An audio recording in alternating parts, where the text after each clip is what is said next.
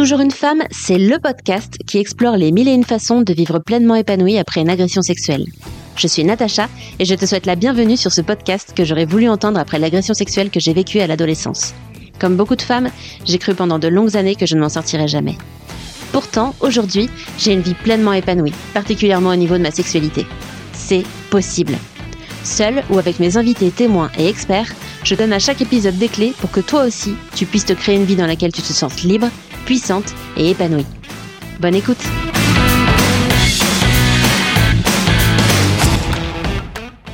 Je suis vraiment une chochotte à me plaindre pour euh, cette agression alors qu'il y a des femmes qui vivent des agressions tellement plus terribles. Je sais pas si tu te dis ça, moi je me le suis dit beaucoup, beaucoup, beaucoup. Et c'est horrible de dire ça. Parce que c'est comme si notre souffrance n'était pas légitime. Sous prétexte que des personnes dans le monde souffrent plus, notre souffrance ne serait pas légitime. En fait, ça n'a aucun sens. Ça n'a aucun sens. Tu peux pas dire que parce qu'il y a des personnes qui ont euh, perdu un bras à la guerre, que le mal que t'as en te cassant le bras n'est pas légitime. Ça marche aussi bien pour les blessures physiques que les blessures psychologiques. Ce truc de euh, il y a des femmes qui ont vécu des viols euh, beaucoup plus horribles que moi ne retire en rien la légitimité de ta souffrance. Les souffrances ne se comparent pas. C'est-à-dire que même dans l'absolu, potentiellement, des femmes qui ont vécu des viols beaucoup plus horribles que ce que tu as vécu toi euh, pourraient beaucoup moins en souffrir que toi. On a tous et toutes des façons différentes de réagir aux choses. Et, donc la souffrance ne peut pas se comparer. La douleur ne se compare pas. Toutes les souffrances sont légitimes. Et c'est pas parce que des femmes ou des hommes ont vécu des choses bien plus horribles que toi que t'es pas légitime à en parler, que t'es pas légitime à, pour te pour t'en plaindre, que t'es pas légitime pour euh, euh, que ça ait des conséquences importantes sur ta vie et sur euh, peut-être les personnes qui t'entourent. Il n'y a pas de sujet en fait. C'est pas parce que toi t'as juste euh, cogné ton petit orteil dans la table basse que t'as pas le droit de dire que t'as mal. Que t'as pas le droit d'aller faire une radio pour voir s'il est cassé. C'est pareil pour les blessures psychologiques.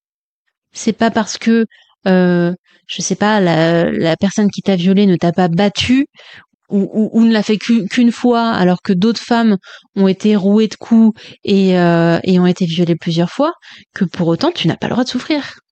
Évidemment que tu as le droit de souffrir.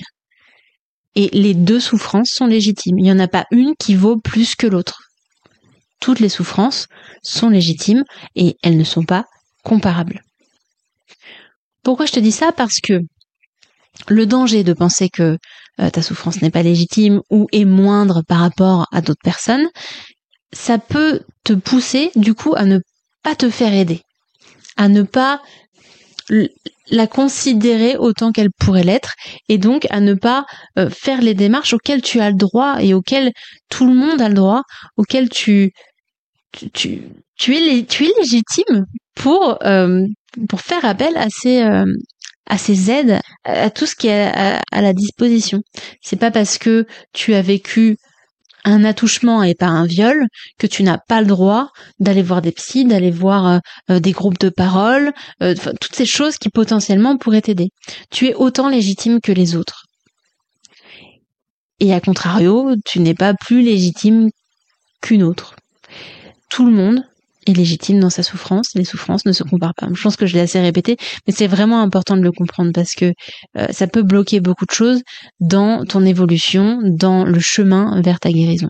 Considérer euh, que ta douleur, elle a de la valeur, elle a le droit d'exister, elle a le droit de ne plus exister, d'être transformée, d'être dépassée, c'est une première étape pour t'autoriser du coup à le faire.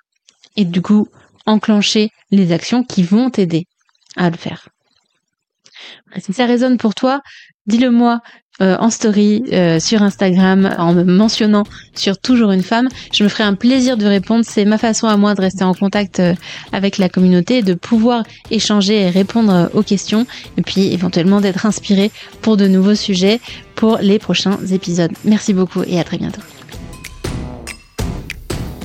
C'est la fin de cet épisode. Je te remercie pour ta chaleureuse écoute. Si tu veux être informé des prochains épisodes ou en savoir plus sur comment j'aide les femmes ayant vécu une agression sexuelle à se créer une vie dans laquelle elles se sentent libres, puissantes et épanouies, rejoins ma newsletter sur toujoursunefemme.fr slash newsletter. Tu retrouveras le lien en description.